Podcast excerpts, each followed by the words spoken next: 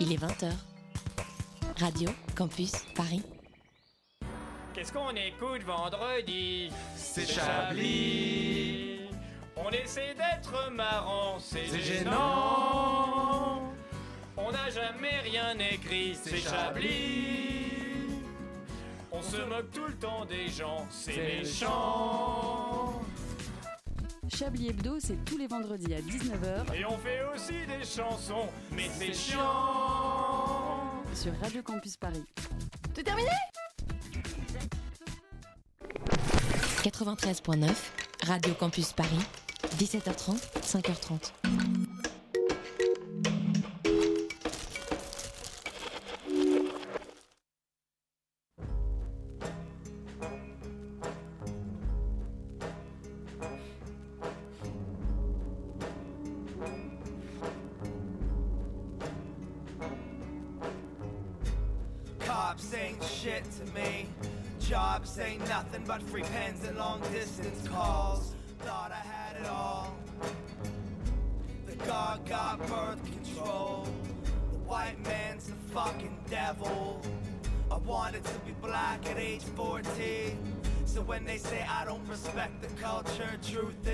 Only rap cause I ain't smart enough to write a book. I've never paid a parking ticket. It's twenty dollars now, three hundred then. You want your money, come and get it. But better bring two hundred guns and a hundred men. I've killed a million pens and thrown many stones, but never lost a bet. Looking at the faucet on my wrist like it's my five minutes up yet. Come on, time to relax now, so I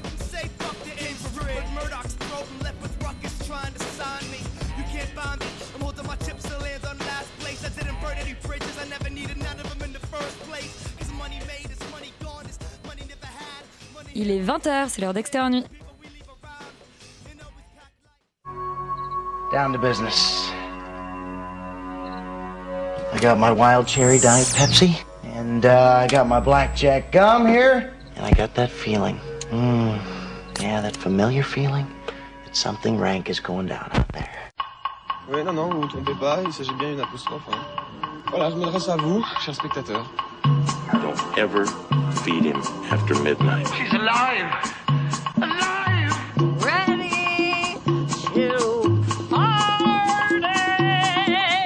I'm sorry, Dave. I'm afraid I can't do that. I'm a man.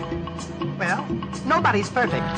Qu'est-ce que c'est faire C'est pas quoi faire Les acteurs sont à l'aise dans leur personnage, l'équipe est bien soudée, les problèmes personnels ne comptent plus, le cinéma règne. Vers l'infini Bonsoir les bienvenus dans le bocal d'Extérieur Nuit. Soyez à bord de l'Orient Express. Nous monterons pour dans une galaxie far far away. Allez, au pif de Star Wars 8 ce soir, nous débattrons. Gardiens et gardiennes du secret, nous serons. Notre avis, nous donnerons. Sans spoiler, nous essaierons.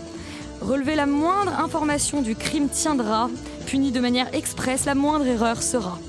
Rassurez-vous, l'émission Yoda, euh, je ne présenterai pas. Extérieur Nuit, partie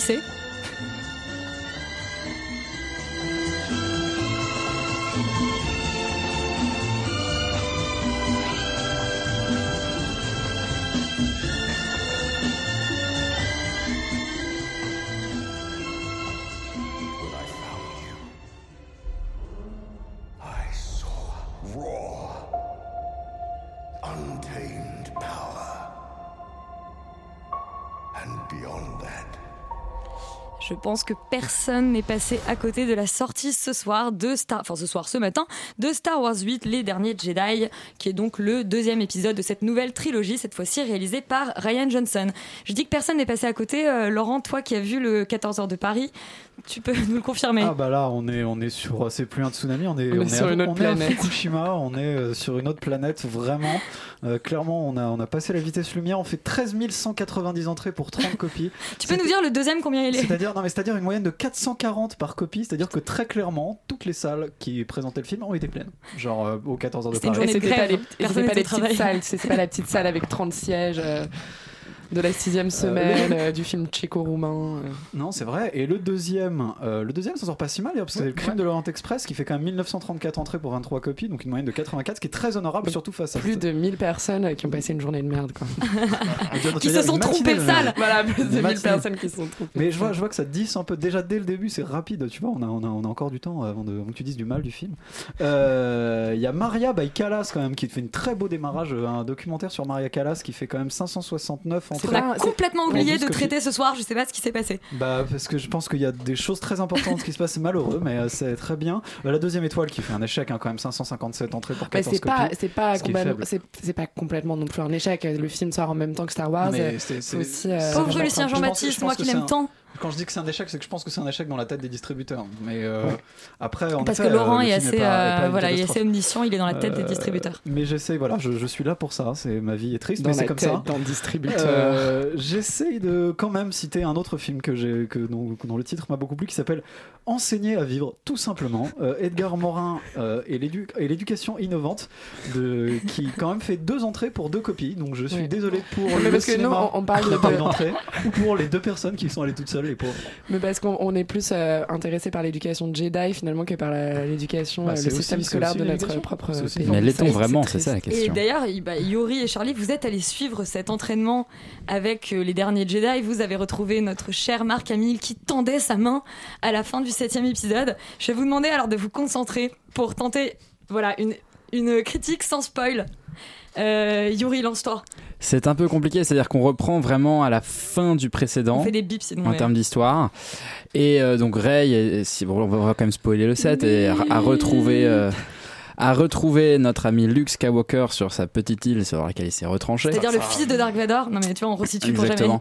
jamais. J'ai Euh, jamais, vu Star Wars. celui- planète. Bon, euh, en termes, Ah, en termes, Sophie n'a jamais vu Star en termes assez généraux, Oh. ceux qui n'ont, euh, ceux qui ont aimé le set n'aimeront peut-être pas celui-là, et inversement. Exactement. C'est-à-dire que on est sur une réalisation et une euh, et une esthétique euh, qui est beaucoup plus proche d'un Rogue One que du, Ah. de l'épisode 7. Il y a des fanboys Euh, complètement cons qui aiment tous les films de Star Wars. Ah mais en fait je sais pas parce Laurent que parce que parce qu'en fait ce qui est formidable enfin ce qui est à la fois rageant et formidable c'est-à-dire que euh, c'est que Ryan Johnson comme si il n'aimait pas le film précédent décide de tout repart de tout mettre à zéro de en fait c'est comme si c'est comme si JJ Abrams avait construit un château en Lego il avait dit à Ryan Johnson tiens con- continue mon château en Lego et Ryan Johnson dit oh j'aime pas ton château il enlève les Lego il en fait un nouveau donc c'est assez spécial parce que finalement le film dure quand même deux heures et demie et il y a des personnages majeurs introduits dans l'épisode 7 qui sont mais balayés d'un revers de main. On nous promettait des révélations fracassantes sur le passé de Rey et sur le passé du grand méchant Snoke.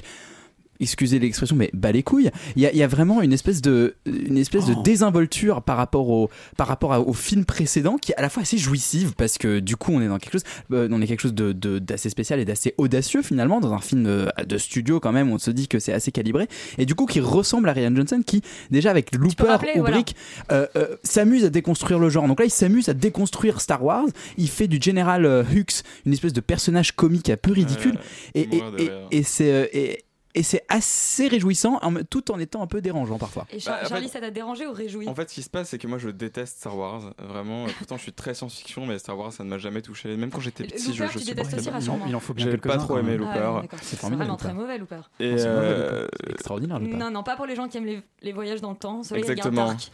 c'est ça. Mais, euh, mais en fait, moi, je, je suis pas du tout fan de Star Wars et j'y suis vraiment euh, allé en me disant que, que j'allais détruire ce film euh, ici ce soir. Et en fait, il y avait donc cette scène de, de fin de set où elle arrive avec le sabre laser qu'elle met dans les mains de Luke Skywalker. Et le premier truc qu'il fait, c'est qu'il le balance comme s'il s'en foutait Ouais. complètement. Et là, j'ai dit, ok.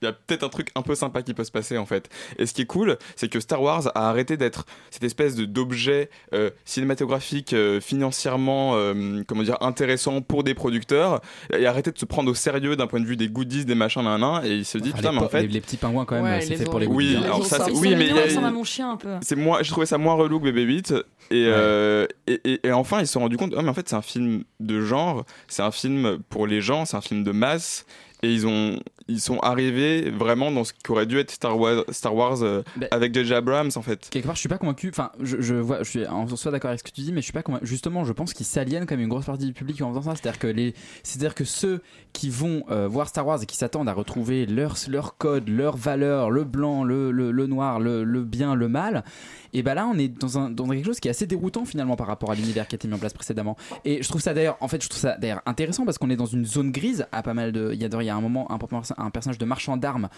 euh, qui euh, Qui donc, apporte euh, de la nuance. Exactement, hein. qui apporte un peu de nuance à cet univers où en gros euh, il y a donc un personnage qui dit oui mais de toute façon les marchands d'armes euh, ils vendent des armes aux bad guys donc en gros c'est les méchants Mm. et finalement on se rend compte comme les marchands d'armes ils vendent aussi des armes à la résistance et du coup il y a une, cette espèce de de, bah, de zone grise qui se met en place Bah, et surtout qu'il y a une, y a bien, abolition du, du dark side et du light side en fait. ouais et qu'en fait tout ça est, est relié et que bon on va Mais pas non, trop, mais il y avait euh, déjà, il y avait déjà cette idée-là. On va parler d'un film que les gens normalement ont vu. Il y avait déjà un peu cette idée-là, un Rogue One. Donc, Ouais. la, la première partie était un peu emmerdante parce qu'on nous présentait un personnage qui faisait pas partie des- de la famille Skywalker, mais comme si c'était un personnage Skywalker.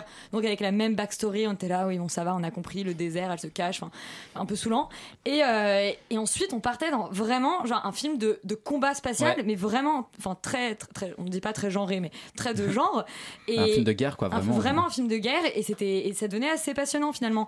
Est-ce que voilà, est-ce que l'avenir de Star Wars c'est pas tout simplement de voilà d'arrêter de vouloir faire du Star Wars mais de nous montrer ce qu'on n'a pas forcément vu dans Star Wars, ce qu'avait fait la première trilogie. On la critique Ouais. toujours la première trilogie mais elle a tellement agrandi l'univers. La- Et bah, je veux dire, elle, elle a montré des Ouais. choses qu'on s'attendait vraiment pas à voir, Bah, notamment toute cette vie des ouais. planètes. Quoi. On connaissait très très peu la vie des planètes dans les, dans les 4, 5, 6. Et, euh, et moi maintenant j'ai envie de voir des, des, des vrais combats spatiaux comme on a vu dans Rogue One. Finalement je me suis dit ça s'appelle Star Wars et Ouais, mais Mais en fait je sais, Rogue je One- sais pas je, pardon Rogue One, c'était aussi, une- enfin moi, c'était une déception dans le Oh. sens où c'était, non mais c'est un j'ai- très c'est- c'est un ouais c'est un, c'est un- un bon film, mais c'était une déception en tant qu'amateur de Star Wars. T'as envie de voir du Jedi. Et là, finalement, t'étais dans un truc, une sorte de interstellar euh, de SF, quoi. T'avais vraiment que du combat aérien quasiment. Tu- Et du coup, t'avais ce côté un peu frustrant pour euh, une certaine partie des Il fans manquait de la Star force, Wars. quoi. Voilà, il manquait. Bah, ouais. il y a- il le là- là, la force, elle est là, non mais là t'as, la force, question, là t'as les Jedi, là t'as la guerre, tout est fait pour avoir un bon Star Wars. Et surtout, tu, es, tu posais la question de l'avenir de Star Wars. Moi, la question que je pose, c'est pourquoi faire un épisode 9 à la fin de celui-là? Donc, vous le verrez, vous verrez la fin. Et concrètement, toutes les questions étaient résolues. Et pourquoi faire une suite C'est une vraie question. Et bien peut-être que le troisième réalisateur qui va réaliser J.J. Abrams. voilà J.J. Abrams Ah. Il va va remettre ses personnages. Ouais, c'est ça. va c'est globalement voilà supprimer cet épisode et faire attendez je fais la suite du 7 et donc C'est balancer comme ça que ça aurait dû se passer. à peu près tout c'est vraiment passionnant ce qui se passe dans Star Wars on le recommande quand même du coup? Bah oui, Oui, hein. complètement. Oui, oui. C'est un bon moment. Oui, Alors que pourtant je déteste Star Wars, je le recommande. Bon, bah moi j'adore Star Wars, donc euh, je le recommande aussi. Euh, on va enchaîner sur un film dans lequel il y a la même actrice, Daisy, Daisy Riley. Daisy Riley, donc Ray dans Star Wars, qui joue dans le crime de l'Orient Express. Donc c'est le, c'est le célèbre roman qui est adapté une nouvelle fois, cette fois-ci par Kenneth Branagh. Euh, on écoute la bande-annonce.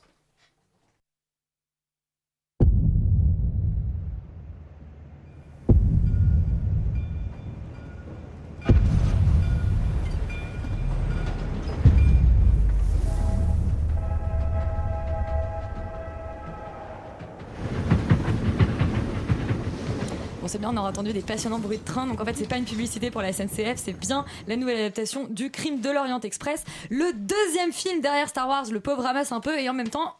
Pas tant que ça. Euh, Léa, tu disais tout à l'heure que les gens qui étaient allés voir ce film s'étaient trompés, qu'ils avaient passé une mauvaise journée. Tu as donc passé une très mauvaise journée, Léa.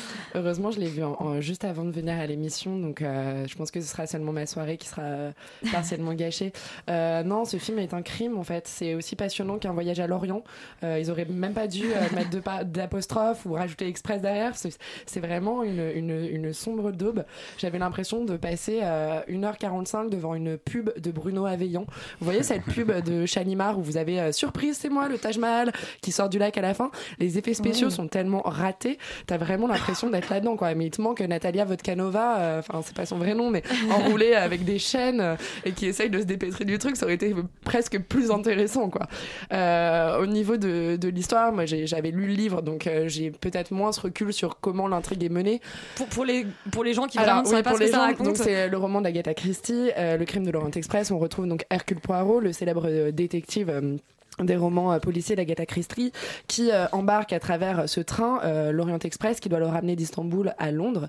Et euh, à bord du train euh, il y a un Pourquoi il prend pas l'avion? Parce que ça se passe en 1934. Ah. Mais euh, tu verras, dans le film, euh, ils prennent des libertés par rapport à l'histoire assez incroyable. Johnny Depp a un Euh, iPhone. non, mais c'est de, la, c'est de la SF ce film, c'est pas possible. Ou c'est une blague, je sais pas. Mais euh, donc il, il prend le train et l'un des passagers est assassiné euh, lors du voyage. Et donc euh, voilà, ça va être son enquête pour découvrir qui est le meurtrier, puisque le meurtrier euh, est forcément passager euh, à bord du train. Euh, voilà, Est-ce moi est-ce que c'est pas- la même fin que dans le livre? Ouais, c'est la même fin que dans le livre. du coup, Euh, euh, globalement, le, le film est assez fidèle euh, au livre, mais euh, mais il rajoute des choses. Genre dès le début, il te rajoute une espèce de scène où, enfin le début, une scène d'exposition où euh, Hercule Ridicule. Poirot est à Jérusalem. C'est ridicule, mais c'est vraiment, mais c'est c'est c'est c'est- Il en pèlerinage c'est pire qu'un téléfilm. Mais Non, non, non, mais, mais- c'était pour te montrer le personnage. Ils l'ont fait un personnage qui, qui a des tocs. Ses deux œufs sont pas pareils. J'ai l'impression d'être dans un mauvais épisode de Monk. Enfin, ça n'a pas de sens. Euh, et, euh, et donc, après, l'histoire s'enchaîne. Et t'es vraiment pris pour un débile. C'est-à-dire qu'il y a une scène avant même de monter dans le train où il est sur le bateau avec euh, deux des personnages qui vont être dans le train après avec lui. Où clairement, ils échangent euh, un dialogue où t'as très bien compris Mais que ça, c'est déjà dans le livre, c'est déjà dans le, le Ouais, film original, donc mais- c'est pas. euh, Ouais, si mais c'est tellement mal mis en scène et, et, non, et du coup, moi j'ai vraiment eu l'impression d'assister à un film pour débiles où on te, au lieu de t'exposer de façon assez subtile les liens que les personnages, les différents personnages peuvent avoir avec la victime, on va vraiment te faire euh, du face cam d'Hercule Poirot euh, Ouais. qui euh, t'explique. Alors voilà, voilà, voilà. Et le mieux, c'est quand même le mec, c'est, genre, le mec a, a le, le même ego que, euh, enfin, c'est, extraordinaire. Un mec te regarde face cam et te dit parce que je suis le meilleur détective du monde, je suis Hercule Poirot. Bon, après. C'est un film de Pour la super-héros en fait. défense de ce film, euh, je l'ai vu en VF, malheureusement. Ah Donc, oui. euh, Ah oui, ça peut aussi. ah oui, bah d'accord, ça excuse pas les effets spéciaux complètement pourris. Je pense pas que la VF ait changé le graphisme du film. Mais euh, voilà, bon, pour moi, c'est un. C'est un, c'est un gros nom, c'est un rouge. Ouais. Euh, oui, Yori, bah, tu as évoqué la version, la version de, donc, de Sidney Ouais. Lumet, la, la version euh, originale. Qu'est-ce Oui. qui manque à cette version-là par rapport Elles sont très semblables en termes de scénario? Alors complètement. C'est-à-dire qu'en fait, le, le- moi, je, la version de Céline Lumet, je l'ai vue euh, extrêmement. Enfin, je l'ai vue il y a assez longtemps et je l'ai vue beaucoup de fois parce que c'était un film que je regardais quand j'étais petit. Donc Alors, un du coup, peu- attends, quand tu dis que tu l'as vu beaucoup de fois il y a très longtemps, Oui, bah entre temps, la- quand fois. la dernière fois Bah, je sais pas, il y a 2-3 ans, je l'ai vu, je l'ai vu Ah. 5-6 fois le, le Lumet. Je crois qu'il me Donc, dire, euh, genre, c'est je l'ai un- vu 12 fois entre Non, non, 8 mais et c'est un- 12 ans. c'est un- un peu un film que, que, que, que, que j'aime vraiment. Il a, il a ce côté un peu théâtral, un peu, un peu façonné, un peu comme ça. Euh, mais, mais en même temps très classe et très fin que ce film-là n'a pas du tout. Et je trouve, enfin, je, je ne suis pas aussi radical que Léa sur le film. Je trouve la mise en scène effectivement pompeuse. Je trouve que Kenneth Branagh adore se regarder. C'est assez Oui, fascinant. parce qu'il il, voilà, il Il se réalise regarde, le film et il il, se joue regarde le, le jouer, rôle se- principal. Alors le, le gars, tu sens que ah oui, ah là, je suis très beau. Alors oui, je mets ce plan-là de moi. Enfin, c'est- c'est vraiment il y a un côté comme ça. Le, le Lumet, il a, il a vraiment ce côté un peu au théâtre ce soir, mais euh, complètement assumé. C'est-à-dire que Hercule Poirot, c'est pas, c'est pas ce gars super beau, séduisant. Non, c'est un petit monsieur pas très beau euh, qui fait, qui, qui est évidemment maniaque de sa moustache, qui, euh, qui, qui, qui fait tout ça. Et il y a un côté un peu Hitchcockien dans le, dans le film de Lumet, euh, enfin qui rend le truc vraiment passionnant. C'est-à-dire qu'au début, tu commences à voir le film, tu te dis mais qu'est-ce que je vais voir? Et puis finalement, l'histoire, et c'est ce que je trouve qui marche aussi dans le film de, Kenneth Branagh, c'est l'histoire de cet enlèvement, l'histoire de ces, toutes ces vies en fait brisées euh, à cause de l'enlèvement euh, d'une petite fille. Ça marche, et moi, ça m'a quand même pris dans, le, dans cette nouvelle adaptation. C'est-à-dire que euh, on, est, on est quand même touché par cette histoire, malgré tous les défauts du film qui sont évidents. Mais je, à la fin, j'étais quand même pris par cette histoire d'enlèvement et de, et de, et de, de justice qui, qui rend mais il prend aucun risque. Il y a un seul truc que j'ai pas dit qui est positif sur le film, c'est à un moment il y a un très beau plan, je trouve, où il filme euh, sur le, enfin il fait une coupe euh, euh, horizontale et il filme Ouais. du dessus. Ouais. Et je trouvais que c'était un plan extrêmement intéressant, mais qui revient qu'une seule fois, qui est très court. Et là il y avait une véritable prise de risque, il y avait véritablement quelque chose d'intéressant qu'on retrouvait un peu dans la bande annonce quand il nous montre un peu tous les personnages comme ça, et que et qu'en fait finalement complètement absente du film. Ça qui est très dommage aussi. Et, et en plus, on, on parle de théâtre. On a, on a, alors on a tout parce que lui- bon, lui évidemment, Kenneth Branagh qui joue le rôle principal, mais on a une brochette d'acteurs euh, pas possible. Est-ce que c'est c'est Ah, Ouais. gavant, ça marche pas? Ah mais il fait très mal jouer Penelope Cruz. Enfin, il massacre tous les gens de son casting. C'est absolument. Non mais ça va rien en fait. Enfin, je veux dire, ça, ça pourrait être des acteurs. Enfin, je trouve qu'on les voit tellement. Sophie peu. rejoint Léa. non mais c'est vrai, on les voit tellement peu qu'effectivement c'est un, c'est un film Ouais. qui est un peu à l'ode de, de moi, qu'est-ce que je suis beau, qu'est-ce que je suis intéressant, intelligent, etc.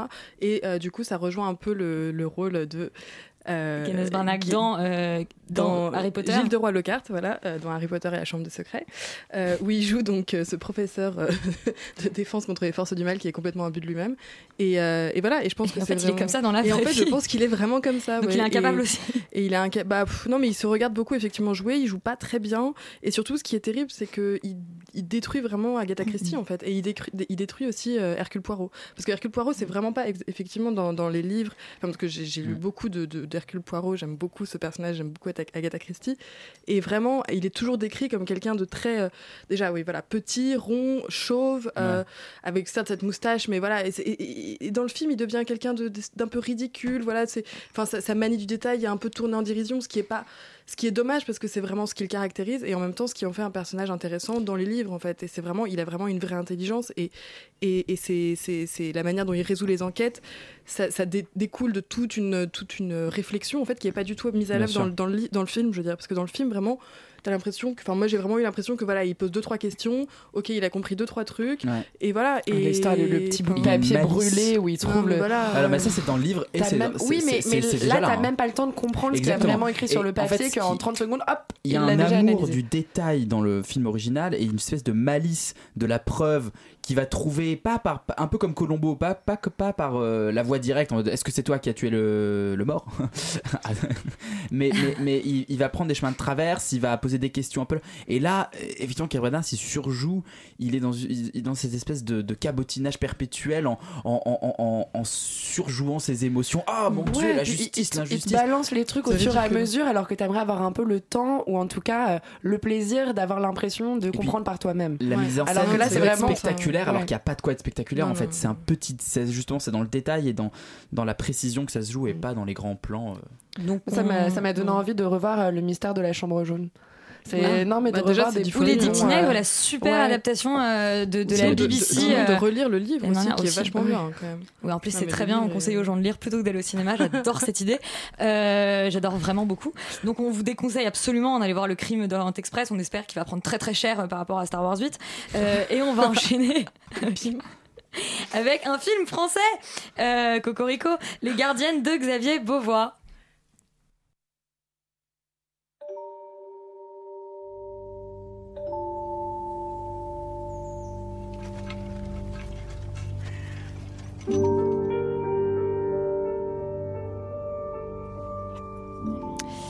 Soyez fort. Alors cette fois-ci, euh, voilà, on n'a pas de, on n'a pas de meurtre. euh, enfin, ouais, bon, juste quelques milliers de voilà, meurtres. quelques milliers de, de morts. On n'a pas ce que je veux dire. Oui, alors effectivement, là, c'est un, un meurtre à, à grande échelle, euh, mais on n'a pas Hercule Poirot, on n'a pas deux Jedi. Non, non, non, non, on n'a pas tout ça, ça c'est sûr. C'est euh, donc Les Gardiennes de Xavier Beauvois, c'est donc un film qui, qui parle de la guerre de 14-18 et qui euh, retrace par le, la manière dont les femmes ont dû se réapproprier le travail des hommes à la ferme, tandis que les hommes étaient au front, euh, bah, cette guerre-là justement. Et, euh, et c'est un film euh, que j'ai honnêtement beaucoup hésité à aller voir, parce que j'avais vraiment peur du, du pensum un peu euh, lourd sur 14-18, puis les images avaient l'air, enfin vraiment il y avait un rythme, enfin je sais pas, j'étais pas, voilà. La- la bande-annonce m'a- est pas très vendeuse. Voilà, elle est pas très vendeuse. Et, et donc j'y suis allée quand même à la suite d'un autre film, bon voilà, je raconte ma vie. Le crime Mais, de l'Orient Express. Voilà. Et, euh, et non, et j'ai été vraiment mais, voilà, c'est un peu ça que je me suis dit. Et, et non, et c'est vraiment, enfin, vraiment très, très, très intéressant et très surprenant en fait parce que oui c'est incroyablement lent c'est contemplatif c'est- vraiment mais, mais c'est absolument euh, c'est vraiment une petite bulle en fait temporelle très très intéressante parce que justement il ne va jamais en fait ce qui est il essaye pas de reproduire de manière réaliste cette période là en fait. Il essaye pas il est pas dans un il pas dans un film réaliste il est pas là pour euh, raconter exactement ce qui s'est passé avec le détail historique etc il est là pour reprendre à mon avis à partir d'un événement historique réel de raconter un fantasme autour d'une France qui peut-être a été ou peut-être n'a jamais été, mais en tout cas une espèce de vision comme ça très euh, très douce amère et en même temps euh, entre l'image d'Épinal et, euh, une rêverie presque fantastique on pourrait dire et qui est du coup très très intéressante. Et il y a vraiment un rapport comme ça au temps, à la photo aussi parce qu'il y a des photos comme ça donc c'est les premiers temps de la photographie. Il y a des photos comme ça qui émaillent le film donc et, des, personnages donc qui, qui, parlent comme ça qui enfin une la- jeune femme qui arrive dans la ferme qui dit euh, voilà j'ai jamais vu enfin ma mère est morte en couche je sais pas euh, qui est mon père et donc je saurais jamais à quoi ressemblent mes parents. Et ça c'est il y a quand même quelque chose d'assez fort dans la manière dont c'est dit et après il y a cette même jeune femme qui va chez un chez un de ses protecteurs enfin et qui euh, et, et- chez lui, chez cet homme, il y a un espèce de petit hôtel avec plein de bougies autour des photos de, de membres de sa famille, etc. Et c'est très touchant et, et, du coup ça, ça, place vraiment ce film dans un rapport très différent à l'image, au temps. Et je pense que c'est vraiment de ça que parle le film en fait, de parle parle le film. Enfin, c'est vraiment de ça et d'une espèce de, de nécessité comme ça parfois peut-être de de- de- de- de- d'introduire le mythe et la légende en fait dans l'histoire et la manière dont ce mythe et cette légende peuvent s'appliquer aux, vies humaines en fait. Et, euh, et voilà il y a quelque chose de très beau donc aussi dans, l'interprétation de, du personnage enfin de, de la du personnage principal oui qui est par Iris Brie qui est une, une jeune femme en fait qui a je crois 22-23 ans et qui a été découverte, qui est pas du tout actrice en fait. Et quand j'ai su ça, je, suis allée regarder en voyant ça, enfin je suis allée regarder après et j'aurais jamais dit parce que pour moi déjà j'avais l'impression de l'avoir déjà vue cette femme, enfin je sais pas, son visage me disait quelque chose. Et en plus euh, elle joue mais d'une manière, mais c'est mais vraiment mais subtile, profonde, enfin c'est c'est incroyable. Elle est vraiment mais mais mais, mais magistrale. J'aurais jamais dit non seulement qu'elle n'était pas actrice, enfin qu'elle avait jamais euh, joué ni pris de cours ni quoi que ce soit, mais en plus qu'elle avait jamais joué avant. Enfin je veux dire c'était c'était enfin c'est vraiment c'est c'est c'est c'est c'est un vrai grand grand talent. Surtout cette pour femme. partager Enfin, l'écran avec euh, Nathalie Baye ah, et mais Laura qui, sont, mais qui sont très très bonnes, mais qui sont complètement éclipsées par cette femme, enfin, qui en plus prend la lumière qui est splendide, qui a une photogénie, mais et il y a des scènes mais d'une grande beauté dans la forêt, et donc juste, enfin, il y a aussi la photo du coup de, de la chef opératrice de Xavier Beauvoir, qui est mais Qui est la même que sur euh, Des Amis des Dieux? Oui. Ah, je, oui. Oui. Ok, bah voilà. Mais en tout Et cas, film qui avait déjà ouais. presque une dimension un peu fantastique à la fin, avec cette espèce de départ comme ça. euh, que j'ai pas vu Dans, moi, dans la euh, nuit, il y avait, il y avait déjà. Enfin, j'ai l'impression que le fantastique travaille le, le cinéma de, de Xavier Beauvois très, très subtilement, mais il y a quelque voilà, chose oui, toujours c'est très subtil, hein, c'est pas non plus un film, Non, faut non, pas ouais, s'attendre mais à aller voir des un film, dieux, euh, absolument pas non plus, mais oui. à, à travers la photo. Ouais, bah oui, bah parce que cette photo est, est absolument splendide. Enfin, c'est, il- elle, a- elle réussit à capter des, des, des brumes dans la campagne, enfin qui sont, mais, mais tu, tu sais même pas comment c'est possible. Enfin, c'est, c'est un talent fou. Donc il y a vraiment énormément de talent dans ce film, et c'est, c'est, c'est quand même un, un vrai grand bonheur, et ça, ça se déguste. Enfin, pour moi, c'est voilà. Bien, nous dégusterons les Guardians. J'adore dire ce genre de choses. Euh, on va marquer notre première et unique pause musicale ce soir. Euh, Stéphane, qu'est-ce qu'on écoute? On écoute le générique du pif, une chanson de Danger qui s'appelle 802. Il est français, on dit danger. Il est français, on dit danger.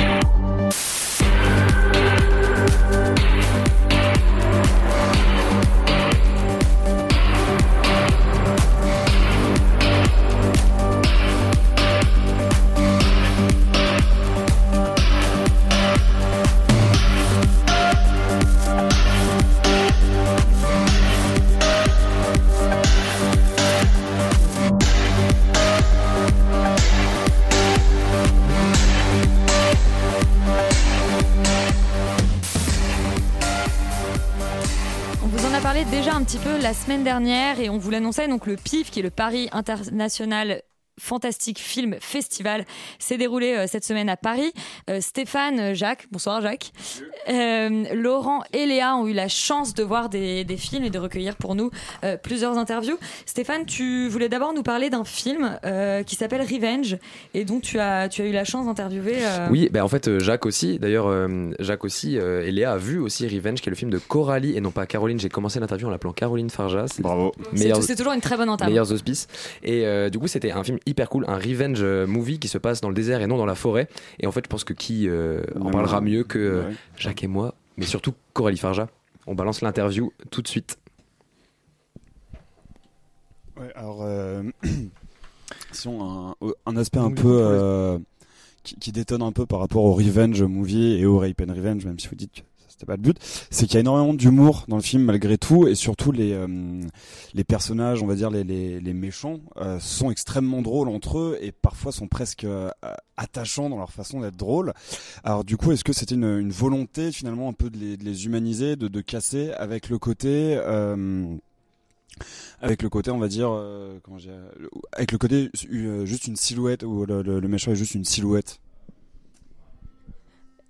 Bah oui, très clairement. Je pense que, enfin, dans les dans les films, moi, qui m'ont plu et qui, je pense, euh, déclenchent quelque chose de fort, euh, c'est quand les méchants entre guillemets euh, sont les les, les, les plus forts et les plus impactants, qu'on a le plus de plaisir à, suivre le film, parce que ce sont aussi les personnages principaux qu'on va qu'on va suivre, et donc on est autant avec elles qu'avec eux, et chercher un moyen de donner de l'intérêt à cette euh, qui est effectivement euh, très visuel, très sensoriel, mais où il y a aussi un- une résonance dans la relation même entre les personnages qui devient une descente aux enfers et qui euh, euh, où ils tombent de Karim Ansila. euh, euh, et c'est vrai que dans euh, je pense par exemple euh, au, personnage de, Fargo des frères Cohen où il y a ces personnages euh, euh, bah, où il y a un humour qui surgit dans des situations euh, tellement euh, euh, violentes, tellement euh, dramatiques, euh, qui apporte un décalage, je trouve, très fort et qui permet surtout de sortir la violence euh, d'un côté glauque et de lui donner euh, un côté euh, euh, ouais artistique, créatif euh, et qui est moi en tous les cas la manière dont, dont j'aime la traiter. Donc c'est vrai que ouais, la forme d'humour c'est à- est arrivé assez naturellement euh, à l'écriture euh, et c'est en plus quelque chose qui me qui me plaît ouais. Pour, pour rebondir sur cette euh, humanisation des antagonistes, euh, vous avez commencé, euh, la, vous avez introduit votre film, notamment en remerciant euh, les personnes qui avaient dénoncé Weinstein, qui avaient lancé les, euh, toute la vague de dénonciation, là, les, les, les silence breakers qui ont été mis à l'honneur par le Times récemment. Est-ce que cette volonté aussi de leur donner de l'humour et donc qu'ils soient moins caricaturaux, c'est aussi une volonté de montrer que bah, l'agresseur, le violeur, ça peut être n'importe qui, ça peut être Monsieur Tout le Monde, et c'est pas forcément un psychopathe sorti d'un asile euh, ou, euh, enfin, c'est pas forcément Leatherface quoi. Euh, bah très clairement, ouais. C'est vrai qu'effectivement, je pense que la, la, pire des violences qui est, est la plus fréquente, en fait, est celle qui arrive euh, dans nos cercles presque quotidiens euh, euh, et comme vous dites, qui sont pas des, des, freaks sortis d'un- hospice et qu'on repérerait tout de suite. Sinon, d'ailleurs, je pense que ça simplifierait beaucoup le, problème. Voilà, c'est ça. Et, et je pense aussi, c'est ce qui fait que cette loi du silence et que cette situation de fait qui est acceptée et, depuis hyper longtemps est justement celle-là parce que ce sont des personnes qui ont plein de côtés très brillants, très euh, euh, très attachants sans doute pour une part, euh, euh, qui ont forcément des qualités parmi euh, tous leurs défauts et c'est cette ambiguïté là qui fait que ce sont des gens fréquentables, euh, voilà, et qui fait que c'est plus euh, difficile pour cette parole là de faire son chemin, d'être cru, d'être vu, d'être connu. Euh, donc même si à l'époque l'histoire, enfin elle existait, mais elle n'était pas encore euh, euh, révélée. Je pense qu'inconsciemment, oui, ça a dû euh, cette situation de fait euh, qui, est là depuis depuis longtemps m'a sans doute influencé dans, la manière, oui, de, caractériser ces, personnages, ouais. Et Une question par rapport à Mathilda Lutz, qui est l'héroïne de votre film. Comment s'est passé le dialogue avec elle? Est-ce que c'était quelqu'un qui était très familier du revenge? Parce qu'à l'écran, il y a quand même quelque chose de très très euh, organique en fait dans son jeu. Est-ce que c'est c'est quel- est-ce que vous avez eu une longue discussion avant? Est-ce que vous étiez sur la même longueur d'onde? Enfin, ra- ra- racontez-nous.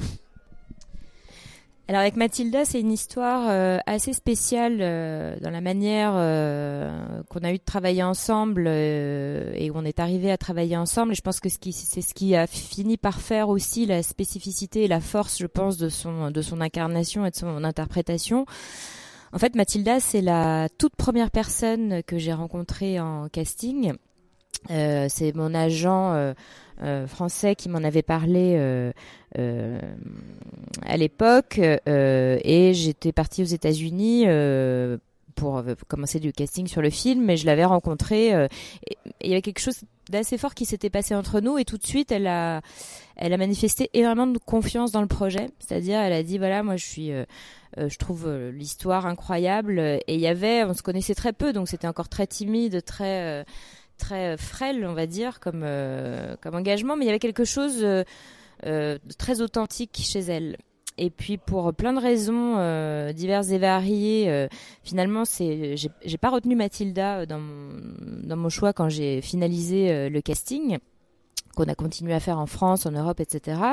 Euh, et donc je, suis partie, euh, j'ai commencé à travailler avec une autre comédienne qui a pris peur en fait à très peu de temps euh, du début du tournage, à peu près 15 jours, et qui a quitté le projet. On venait de commencer à travailler ensemble et je pense qu'elle a dû prendre conscience à partir du moment où quand ça reste sur le papier, c'est très, euh, voilà, c'est, c'est, euh, c'est fort, c'est impactant. Après, je pense que les questions arrivent quand on se retrouve confronté, voilà, très clairement à devoir incarner euh, ça et toutes les questions que ça va, que ça va entraîner, etc. Et donc il fallait réagir très vite parce qu'on avait lancé la prépa, on était euh, voilà, on était sur le point de, de tourner et hum, j'ai tout de suite repensé euh, à Mathilda euh, euh, parce que je savais en fait qu'il fallait quelqu'un qui ait une grande confiance dans le projet parce que ça allait être un projet difficile à tourner, on n'avait pas beaucoup de moyens, donc il fallait quelqu'un qui soit complètement investi. Et donc je l'ai rappelé, il se trouve qu'elle était euh, disponible euh, à ce moment-là, qu'elle était toujours extrêmement motivée par le projet. Et donc le lendemain, elle était dans un avion euh, pour Paris et on a commencé euh, donc à travailler ensemble euh, dix jours euh, avant le début du film.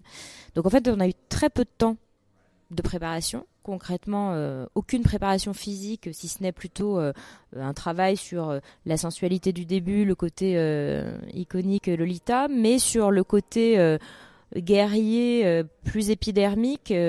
c'est quelque chose sur lequel euh, ouais, on n'a pas, travaillé, mais on a, discuté de, très peu, mais de l'essentiel, je pense, du personnage. Et surtout, tout ça, c'est fait en fait sur le plateau. Enfin, c'est fait, euh, c'est fait sur le plateau, c'est-à-dire qu'il il y a eu des moments euh, très durs parce que c'était un tournage vraiment physique, euh, bah, vraiment qui était dur. Elle était, euh, bah voilà, en bikini, euh, en extérieur euh, tout le temps. Il faisait froid. On tournait en février, donc euh, on pense qu'il fait chaud dans le film, mais pas du tout. La majeure partie du temps, il y avait des vents glaciaux. C'était euh, dans la grotte, c'est une vraie grotte, c'est très humide. Euh, elle était là tous les jours euh, de tournage avec trois heures de maquillage euh, pour toutes ses blessures par jour, donc elle avait des amplitudes horaires extrêmes. Donc tout ça avançant, la fatigue, la, tension nerveuse, le fait qu'on avait peu de temps et que j'étais très exigeante et que voilà, je poussais vraiment tout le monde dans, dans ses retranchements pour obtenir le meilleur pour le film.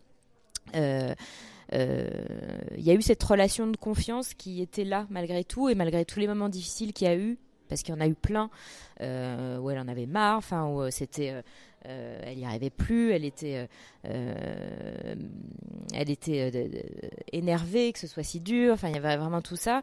Mais elle a gardé cette confiance et on a gardé ce lien toutes les deux euh, pendant tout le tournage euh, où elle a jamais lâché, où elle a continué à, euh, même si par moment je pense que voilà, elle avait envie de, me euh, de me jeter dans, le ravin euh, pour que ça voilà pour que ça s'arrête. bah, elle a pas lâché, elle a pas lâché, voilà exactement. Et je pense que le résultat est là et voilà et ça se sent à l'écran et maintenant on a une relation très forte toutes les deux depuis que le film commence à avoir voilà ce si bon accueil parce qu'on a scellé quelque chose, voilà on a scellé quelque chose ensemble dans un truc de travail qui a été difficile, mais euh, qui s'est ouais, qui se fait dans la confiance et c'était un, un bel un bel accomplissement quoi. Sans, sans parler d'un film identique, on, on pense à la relation qu'avaient euh, Julia Ducournau et Garance euh, Marinier pour Grave en fait. C'est un peu ce qui- on a l'impression que c'est enfin on vous souhaite d'être les, les- les deux prochaines quoi parce que c'est c'est une si belle relation que enfin c'est c'est cool, j'imaginais pas du tout ça derrière le, le film donc c'est parfait. Mais euh, justement, tu. Et ben, on vous remercie euh, Stéphane et, et Jacques pour cette interview qu'on pourra retrouver ce soir en intégralité, puisque vous avez pu voir que c'était un peu coupé à la fin, euh, sur, le, sur le site de Radio Campus Paris. Léa, tu l'as vu aussi, Revenge. Euh, Qu'est-ce que ça t'a. Bah écoute, Revenge, c'est vraiment un, un rape and revenge movie euh, assez classique euh, dans la forme, en tout cas euh, dans, dans l'écriture. Euh, pour revenir rapidement dessus, moi je trouve que c'est un film qui est quand même assez bien réalisé. Donc l'image est, est très bien, euh, très bien menée. Il y a des plans vraiment très beaux. Il y a beaucoup de subtilité. C'est, il y, a, il y a vraiment des choses très intéressantes. Euh, Coralie parlait dans l'interview euh, de, de Mathilda Lutz, donc euh, l'actrice principale qui joue, euh, je trouve extrêmement bien, qui est Mm. vraiment, euh, qui est vraiment magnifique et qui incarne à la perfection le rôle. Je trouve que tous les comédiens sont globalement euh, très bons et très bien dirigés. Après, moi, il y a, il y a des- deux trucs qui m'ont un peu euh, peiné dans ce film. Euh, c'est euh, des choses qui sont pas justifiées. Et, euh, et c'est vrai que c'est des choses pas justifiées qui nous sortent justement du film. Notamment la localisation dans ce désert. C'est quelque chose qui, moi, m'a un peu dérangé parce que les, les mecs sont censés aller chasser dans le désert. Et c'est vrai qu'il y a finalement, on se dit, ouais, bon, elle a choisi un endroit qui est en effet magnifique au Maroc. Mais euh, pourquoi Enfin, il, il me manque, il, il me manquait quelque chose pour le m'expliquer contexte, quoi. ce lieu. Il manque Et, du, euh, ouais, pour le pour le génie quoi. C'est déjà un très bon film ça. mais il manque un petit truc. Et il dedans manque en un plus, petit quoi. truc. Et puis euh, le, le dernier point, euh, puisque euh, on essayait de l'aborder dans l'interview et finalement elle s'est un peu détournée en, parlant du, du contexte actuel aujourd'hui, enfin politique et sur les condamnations, notamment vers Harvey Weinstein dans le milieu du cinéma. Mais c'est la question de l'humour. C'est un film où il y a beaucoup d'humour et c'est vrai que c'était assez, c'était assez culotté et assez nouveau dans, dans le genre. Et, et malheureusement, en fait, cet humour, il arrive par par touche, mais il n'y a pas de, gradation. On- Et puis c'est pas justifié non plus, on comprend pas trop. Les personnages qui sont assez, euh, assez durs de- deviennent d'un coup euh, des, espèces de clowns un peu, euh, un peu débilos. La scène finale est absolument géniale, c'est une espèce, ils tournent en rond, enfin, une espèce de courte poursuite, une course poursuite absurde. Il y a énormément d'humour, mais euh, ce qui aurait dû euh, faire euh, justement ce brin de génie, ça arrive un peu comme un cheveu sous la soupe, et c'est ce qui est un peu dommage. Mais allez quand même le voir parce que c'est un, beau film, c'est un premier long euh, et ça vaut le coup. Sortira en février. C'est pas Sorti- forcément le film qu'on aura retenu plus euh, sur Non, la compétition. non, Et alors justement, c'est la- quoi, c'est quoi le film que vous avez le plus retenu sur la compétition Le bah, film qui a Jacques, titre du coup, en peut-être celui qui a vu le plus de films en compétition. Euh, Qu'est-ce Ouais, qui t'a ouais, vraiment marqué? Euh, dans- alors dans les films en compétition, je dirais que c'est euh, Tragedy Girls, clairement. Qui vraiment fou. Qui est vraiment ouf. Où c'est en gros deux filles qui euh, se mettent à qui se mettent à tuer des gens dans leur ville pour alimenter leur blog et pour devenir euh, populaires dans leur euh, lycée. Et c'est vraiment c'est ultra coloré, c'est ultra pop, c'est ultra bruyant. C'est les deux actrices, les deux les deux jeunes actrices sont vraiment formidables dans leur rôle de de psychopathe et non c'est vraiment extrêmement cool euh, dans le genre euh, teenage movie un peu barré. Et sinon j'ai aussi beaucoup aimé le, le film qui a eu le bah, l'œil d'or euh, qui était euh, Tigers Are Not Afraid et euh, parce que Qu'est-ce que tu peux je- nous le repitcher, Tigers Not Afraid Parce que c'est un Ouais, film assez engagé. C'est ça, c'est un- assez compliqué. En gros, c'est un film sur la guerre des drogues euh, au Mexique et sur les orphelins euh, qui sont euh, causés par la guerre des drogues au Mexique, par les, les- les parents qui se font tuer par des gangs, ce genre de choses. Et il y a une dimension euh, fantastique et fantasmagorique, un peu. euh, On est un peu dans le labyrinthe de Pan en fin, en fin de compte. Alors évidemment, c'est pas aussi poussé, c'est pas aussi léché. On est sur quelque chose de beaucoup plus brut, presque parfois du documentaire. Mais il y a ce côté de, on va dénoncer une réalité euh, extrêmement brute en utilisant des images un peu choc et des trucs un peu fantastiques pour montrer qu'en fin de compte, la réalité, on pourra jamais faire plus horrible que la réalité. Et, euh, et c'est assez, assez brillant, assez intelligent. Et politiquement, c'est extrêmement fort.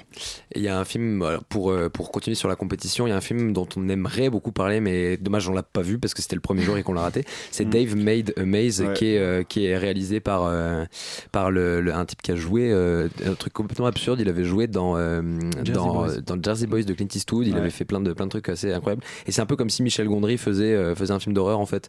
C'est un ouais. artiste euh, marionnettiste qui commence à créer un labyrinthe et dans ce labyrinthe-là se passe des trucs absolument absurdes. Enfin, ça, ça- ça a été vraiment pitché comme un des trucs euh, géniaux. Après, si je ne m'abuse, en compétition, nous avons tous les deux vu, euh, Jacques et moi-même, Ajin, demi-humain, de ouais. Katsuyuki Motohiro. Excusez-moi, euh, monsieur Motohiro, d'avoir écorché votre nom.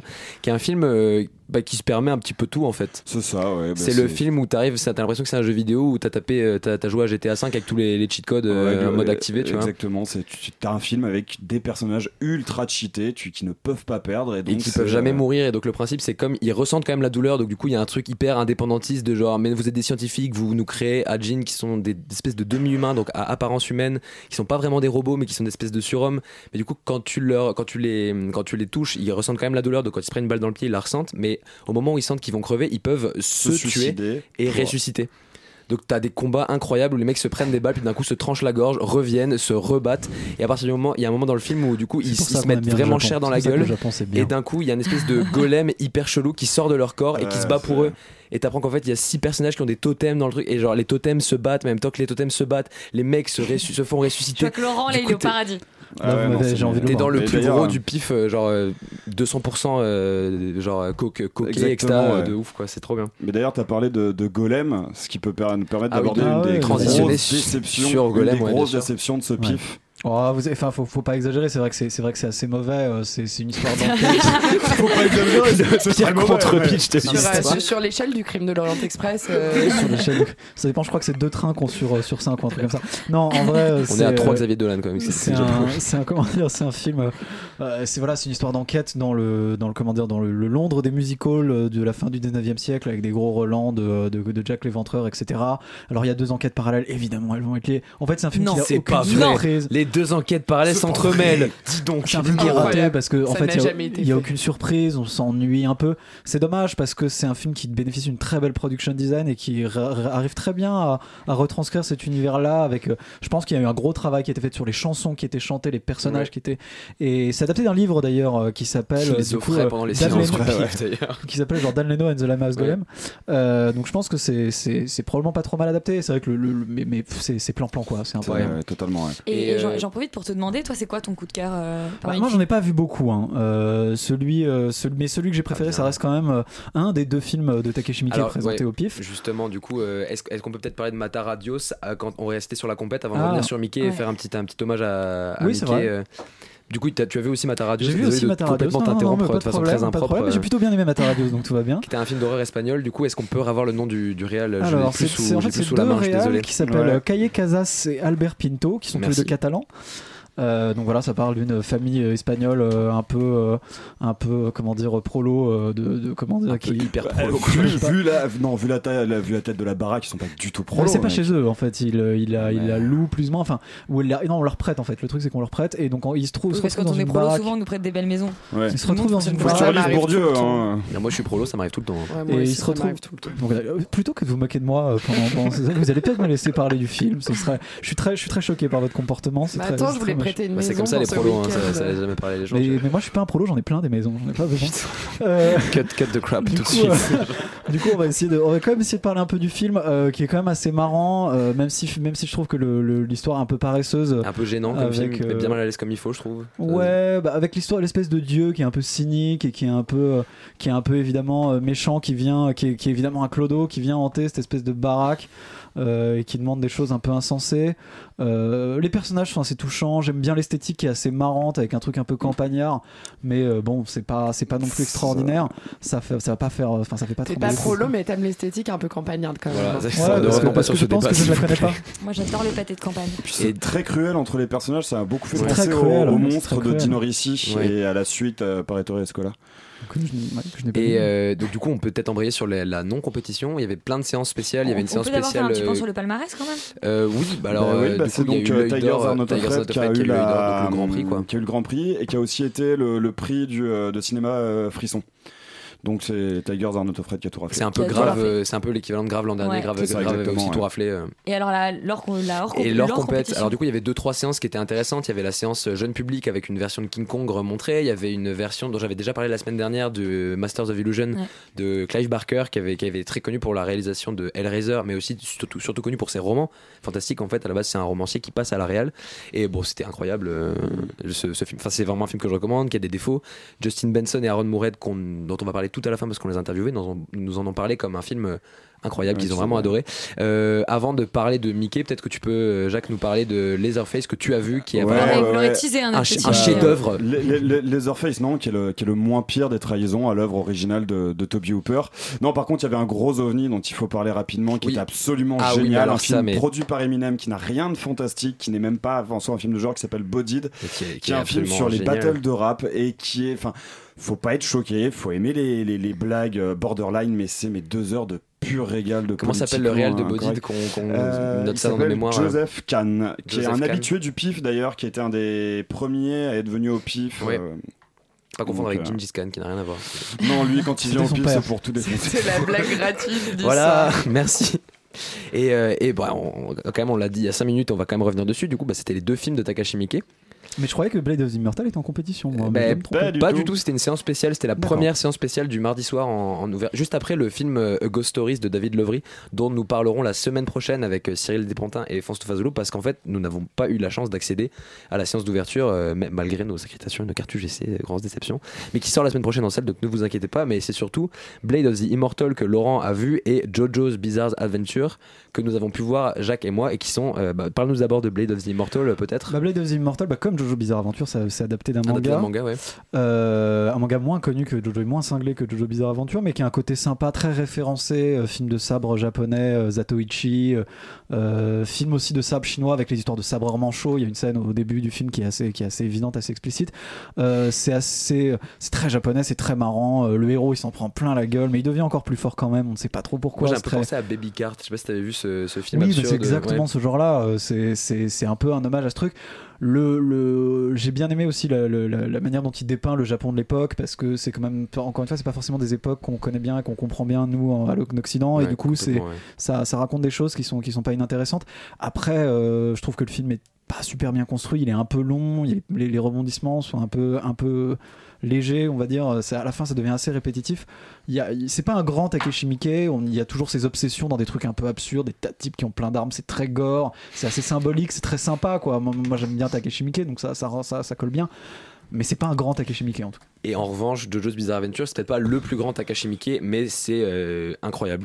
C'est- si vous également connaissez, adapté euh, donc d'un manga d'un qui manga. Ah assez ouais, célèbre. en gros, c'est- c'est- c'est- Et du coup, il nous a été pitché, euh, c'est Cyril et Fausto qui sont montés sur la scène et qui nous ont dit bon alors, si vous connaissez le manga, très bien. Si vous le connaissez pas, accrochez-vous parce que ça va être chaud à ça- ça comprendre va être quoi. chaud. Enfin, c'est- c'est- le, le- le concept de base, c'est que t'as des mecs qui ont des pouvoirs qui s'appellent des stands. C'est génial. Un- On sait pas ce que c'est que le stand parce que ça peut vraiment être tout et n'importe quoi. Ça marche avec le même principe qu'Ajin, c'est-à-dire que c'est un personnage qui sort du corps Ouais. de, de la personne pour combattre Mais à sa place. Ça dépend des stands en fait. Sauf que là, les stands ont des époques de Jojo voilà, Bizarre et les, ça des stands ont des warrior pouvoirs euh, particuliers. ultra bara- baraque à Yoshi sur un overboard. Enfin, c'est- Et le stand a des pouvoirs de guérison, le stand a des pouvoirs de. Il y a un aqua stand, par exemple, le premier, la première scène qu'on voit, c'est un espèce de criminel euh, hyper bizarre qui détient des gens. On, se- on se croirait dans un Fincher euh, hyper étrange. Le criminel s'échappe, il arrive dans une Enfin, espèce de c'est couloir. moins bizarre que, que ce que vous racontez. Non, non, mais justement, au début, t'es dans un film hyper réaliste euh, qui, tu vois, qui, qui te, qui, qui est hyper bien fait, Et qui te tient très bien. assez vite une flèche dans la Il se prend une flèche dorée dans la tête. Un mec avec une coiffure hyper étrange arrive et lui dit euh, Peut-être que tu n'étais pas choisi. Et d'un coup, il se réveille et il y a de l'eau qui lui sort de la gueule. Et il y a un petit ouais. bébé au-dessus d'une espèce de, de, de,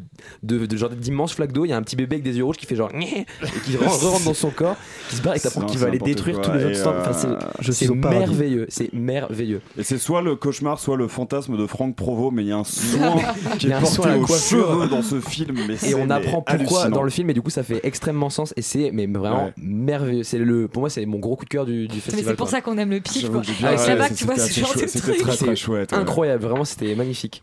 Et du coup, avant de rendre l'antenne, euh, on Rendre de rendre Avant de l'antenne, rendre l'âme. on va en fait on va finir par une interview qu'on va devoir malheureusement tronquer parce qu'on a décidé de plus vous parler des films qu'on a pu voir au pif. On va pas vous mettre les 10 minutes de l'interview. On a eu la chance d'interviewer euh, Aaron Moorhead et Justin Benson qui ont réalisé euh, The Endless. Dont est pas parlé, mais qui est un de mes énormes Voilà. coups de cœur de ce film. qui était de- en compétition festival et magnifique. qui est un film sur les sectes mais euh, ils nous le diront dans, l'interview dans pas vraiment c'est un film sur la famille en fait ils avaient été présents euh, au PIF il y a trois ans quand ils avaient présenté Spring qui avait tout raflé au moment où il était présent, euh, présent au PIF qui était un film magnifique sur un voyage en Italie qui tourne dans une espèce de monstre à l'autre boudin enfin c'était vraiment génial et là du coup le- leur film nous a complètement estomaqué et ils en parlent très très bien eux-mêmes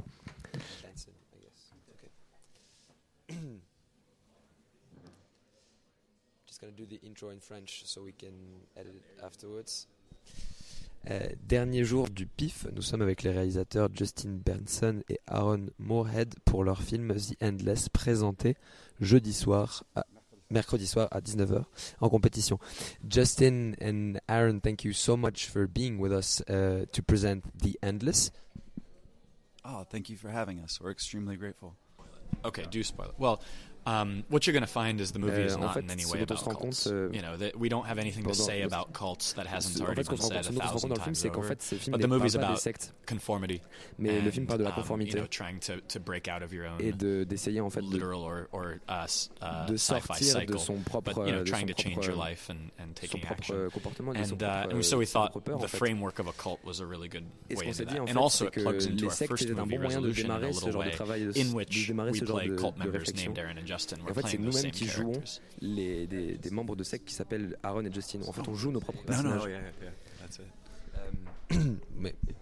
Um, uh, for me, I'd like to talk about your Lovecraftian eh, en fait, approach of the horror de, de votre because you open the movie with a Lovecraft en fait, uh, quotes about uh, the unknown and the fear of the unknown. Et en fait, ça, ça and sur to me, the, the representation of the horror in the movie is really en fait, Lovecraftian. Votre représentation de l'horreur film, you don't see it on, on, en fait, elle est très Lovecraftian dans le sens où uh, ça parle d'un mythe qu'on ne voit pas, ça parle de quelque chose qu'on ne peut pas vraiment appréhender en fait. Uh, Tout comme euh, Lovecraft, parce que c'est trop uh, horrible pour pouvoir être vu the same way, after the movie, during temps, the, euh, quotes and uh, après, le film, lorsque vous said avez that you euh, weren't that much familiar vous, his work, vous avez dit en fait que vous n'étiez pas tant que ça euh, um, affilié à Lovecraft et que c'était pas tant que ça une source d'inspiration pour vous. Donc je voulais juste savoir, en fait, qu'est-ce que uh, c'est votre relation avec H.P. Lovecraft? En fait, quand notre premier film Resolution est sorti, ça a tout de suite été décrit comme un film Lovecraftien. Et en fait, on, avait, connaissait rien à l'époque de, H.P. Lovecraft, mais, euh, du coup, ça nous a fait très plaisir parce qu'en fait, quand, notre script, quand notre script de, Spring, le, script du second film qu'on a réalisé est sorti, euh, là, les références à Lovecraft étaient de plus en plus présentes et vraiment, on nous a vraiment beaucoup comparé à Lovecraft. Et là, on s'est dit, bah, ok, si tout le monde nous compare à Lovecraft, c'est là qu'il faut qu'on commence à lire et qu'il faut qu'on commence à s'intéresser à cet écrivain en fait. Well, there's yeah, yeah, it's very Lovecraftian. C'est, c'est Lovecraftien en fait, c'est que vous vous rendez même pas compte que c'est Lovecraftien, mais c'est quand même présent dans vos films. Came up, fait, the way oui. it came about is this, is that en fait, one euh, thing is we we both uh, en fait, on, lit énormément d'Alan Moore, on lit énormément de Stephen King, et tous ces auteurs-là, eux-mêmes, ont énormément lu de Stephen King et ont, énormément lu pardon, de Lovecraft. Et du coup, ça transpire à travers leur euh, écriture, leur lecture transparaît à travers leur écriture, et du coup, ça nous arrive de toute façon indirectement. Ils nous ont donné Lovecraft, en fait, de toute façon. C'est un peu comme ça que ça s'est passé. Et, euh, et l'autre chose aussi, c'est que, en fait, cette, décharge qui nous a, qui poussé à écrire, en fait, cette, décharge qui nous a poussé à écrire à propos d'entités, à propos de choses mystérieuses, à propos de mythes, de mythes ancestraux qui doivent se réveiller, et en fait, essayer d'expliquer des choses avec le monde, avec l'au-delà, avec des mondes qui n'existent pas. Ça, ça remonte à notre, notre début en tant que scénariste. C'est un peu de là que notre euh, Lovecraftien élément euh, vient. Eh ben, on te, on te remercie absolument, euh, euh, Stéphane, pour cette interview. Enfin, on vous remercie tous d'ailleurs pour être allés voir les films du PIF et nous avoir fait un super débrief. On va faire un troisième volet PIF la semaine prochaine. Alors, ce sera, ce sera plus succinct, mais on aura, euh, on aura aussi une interview. Est-ce que tu peux peut-être nous, nous dire voilà, deux mots sur qui sont Cyril Despontin et Fausto Pazulo En fait, on a une carte illimitée Cyril Despontin et Fausto ouais, En fait, ils sont là tous les ans. Et d'ailleurs, j'ai remarqué que c'est toujours la semaine, enfin au moment de la sortie de Star Wars. On leur avait parlé de Star Wars 7. Euh, Exactement. Exactement l'année dernière. Et en fait, le, il y a deux ans. Il y a deux ans, bien sûr, ouais, parce que l'année dernière, c'était pas du tout Star Wars 7. C'était Rogue One. C'était Rogue One. Peut-être parce que le pif est une semaine avant la sortie des Star Wars. Bah, c'est peut-être ça. Et non, c'est pas, possible. Et en plus, il y avait des grosses affiches dans le Max Les deux enquêtes s'entremêlent. Incroyable. Et il y avait tout un débat des, des, projectionnistes du, du Max Linder qui nous ont expliqué pourquoi ils passaient Star Wars. mais On rentrera pas là-dedans parce que c'est, ça les regarde, hein, bien sûr. Mais euh, Fausto Fazulo et Cyril Despantin. Alors, Cyril Despantin, c'est le, l'instigateur du pif c'est celui qui a démarré la première édition. Il était ingénieur informaticien à la base et il a décidé en fait, comme il regardait beaucoup de films de, de genre, il a décidé en fait d'avoir euh, une cinématographie lancée comme ça et de créer un autre événement que le- le- que l'étrange festival qui a lieu au Forum des Images tous les mois de septembre. Et Fausto Fazolo, c'est le rédacteur en chef de Mad Movies et c'est un, euh, un le rédacteur en chef également d'un autre magazine, d'un webzine qui est dédié euh, au manga, qui est absolument incroyable, dont j'ai malheureusement oublié le nom. Désolé Fausto si tu nous écoutes. Mais c'est deux personnes qui sont euh, incroyablement documentées, c'est deux personnes qui, sont, qui recherchent euh, vraiment à fond ce qui se passe dans l'univers du film de genre, qui sont absolument ouverts à toute découverte, qui vont regarder dans tous les genres, qui sont vraiment extrêmement cultivés, très intéressants et vraiment très drôles. Donc euh, l'entretien la semaine prochaine pour parler de David Lovery, du PIF et de Star Wars s'annonce euh, Oui, très très et bien. on vous l'annonce, on vous a- on vous a donné vraiment très très très envie d'aller voir Star Wars. Malheureusement, toutes les séances sont complètes. Euh, on va enchaîner absolument avec tout foutre en air. Bonsoir Alexandre, Euh, qu'est-ce qui se passe euh, dans ton bocal euh, ce soir? Alors, euh, ça nous arrive une ou deux fois par saison, on se reçoit nous-mêmes. Euh, Ah, vous très êtes rare. tout seul Euh, Alors, pèse, avec Jean-Jacques, on a préparé la petite playlist du marché. On va écouter nos petites sélections du moment, euh, en parler un peu. Il y a plein de belles choses et on commencera évidemment par Jean-Philippe Smet. C'est c'est Bah, l'évidence. Évidemment, et c'est une émission, du coup c'est presque un peu déjà l'émission de Noël? C'est déjà un peu l'émission de Noël. C'est les cadeaux sous le Exactement. sapin de foutre en air quoi. Je n'ai aucune envie d'aller voir Star Wars, je voulais le dire. Voilà, je voulais le dire longtemps. Eh bien, de toute façon, les séances sont complètes. On vous remercie euh, de nous avoir écoutés. On vous dit à la semaine prochaine pour Ouais, parler du pif, mais aussi de plein de sorties. Euh, et ben à la semaine prochaine. on vous aime, on vous embrasse et des gros bisous. Bonne soirée.